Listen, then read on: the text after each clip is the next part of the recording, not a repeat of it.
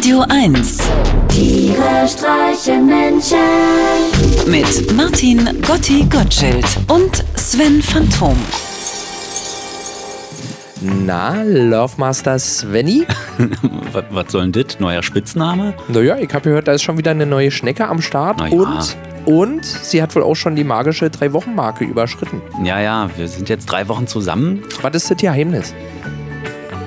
Morgens, wenn ich aufwache, dann stelle ich mir vor, sie hätte dein Gesicht und wir würden heute noch zusammen in Urlaub fliegen. Wow, du bist ja, bist ja richtig krank, Sven. Wieso denn krank? Überleg doch mal, wie unser letzter Urlaub verlaufen ist. Schon alleine der Flug. ich, ich versuche zu schlafen. Aber immer wenn ich gerade dabei bin, im Traumland meine Schwingen auszubreiten, um im Sinkflug die Hauptstadt zu erkunden, haut mir eine Stewardess mit dem Servierwagen die Kniescheibe aus der Verankerung. Darf es noch was zu trinken sein? Ja? Das Blut aus deiner gebrochenen Nase, du wunderschönes Arschgesicht. Denke ich, sage aber, ein Wasser mit Sprudel bitte. Das ist ja das Schlimme am Fliegen. Ständig soll man was trinken. Manchmal habe ich den Eindruck, Fliegen dient nur noch dem einen Zweck, dem Durchspülen der Nieren.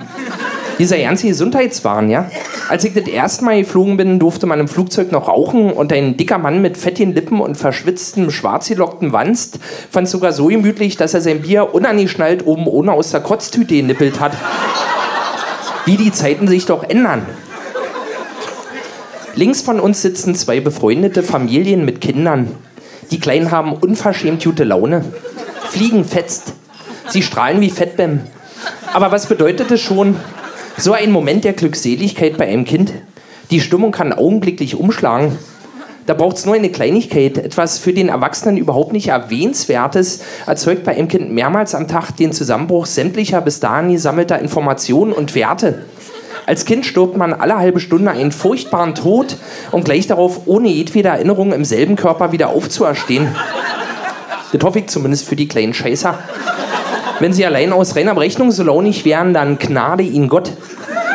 Das ist überhaupt mal eine Frage, die endlich mal geklärt werden müsste. Meinen es Kinder an sich wirklich gut mit uns? Oder hat uns Mutter Natur hier das personifizierte Böse in hilflosen Portionen unerhörter Niedlichkeit aufs Auge gedrückt, damit wir in Bewegung bleiben? Das Strahlen der beiden Fettbämmen nebenan ist jedenfalls schon wieder erloschen. Ihre eben noch faltenlosen Pfirsichgesichter haben sich zu zwei wässrigen Sultaninen gemorpht. Die Münder sperrangelweit aufgerissen wie die hohen Fenster einer gotischen Kathedrale, quäken sie, als würde man ihnen bei lebendigem Leib einen Pfahl durch den Körper treiben.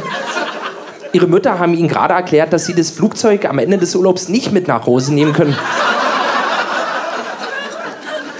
Als kleine Stärkung während des fünfstündigen Fluges verwöhnte uns Air Berlin mit einem Käsebrötchen, das vermutlich im 3D-Drucker hergestellt wurde.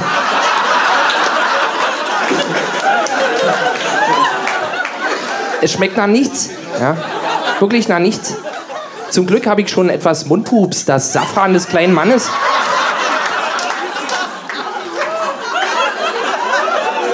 Der Safran natürlich.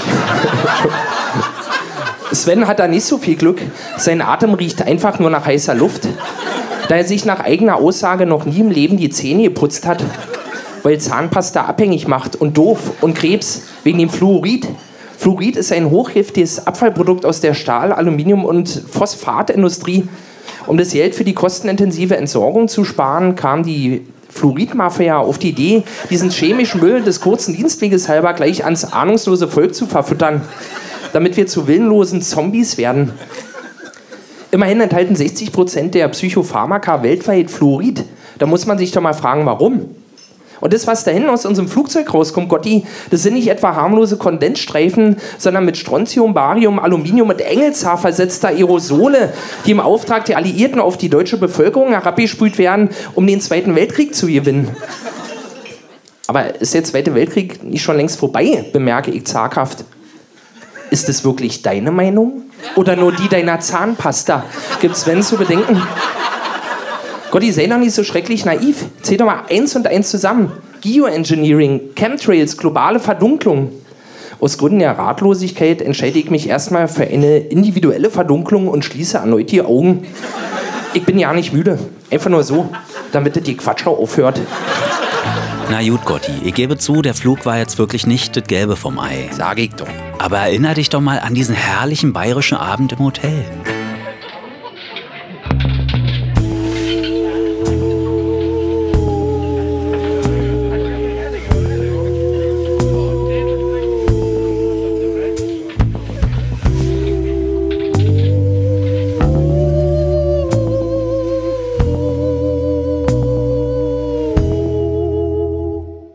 Leute schunkeln, aber nur jeder Zweite. Alle klatschen, aber jeder für sich. Alle Frauen mit Taille suchten längst schon das Weite. Wir gehen auch bald, hoffentlich. So geht gute Laune, so geht gute Laune, fast wie ein Lottogewinn. So geht gute Laune, so geht gute Laune, so geht gute Laune dahin.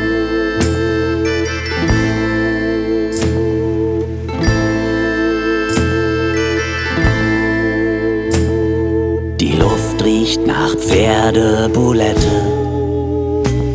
Seit Stunden hast du dich nicht bewegt. Schon der vierte fragt dich nach ner Kopfschmerztablette. Jemand hat Andrea Berg aufgelegt.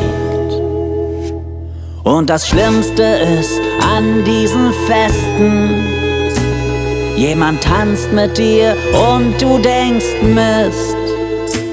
Denn was nützt die schönste Frau unter den Resten, wenn es die eigene ist? So geht gute Laune, so geht gute Laune, fast wie ein Lottogewinn. So geht gute Laune, so geht gute Laune, so geht gute Laune dahin. So geht gute Laune, so geht gute Laune, fast wie ein Lottogewinn. So geht gute Laune, so geht gute Laune, so geht gute Laune dahin.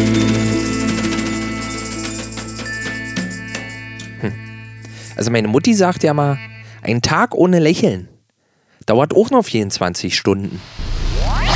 Tiere streichen Menschen. Immer freitags in der schönen Woche auf Radio 1.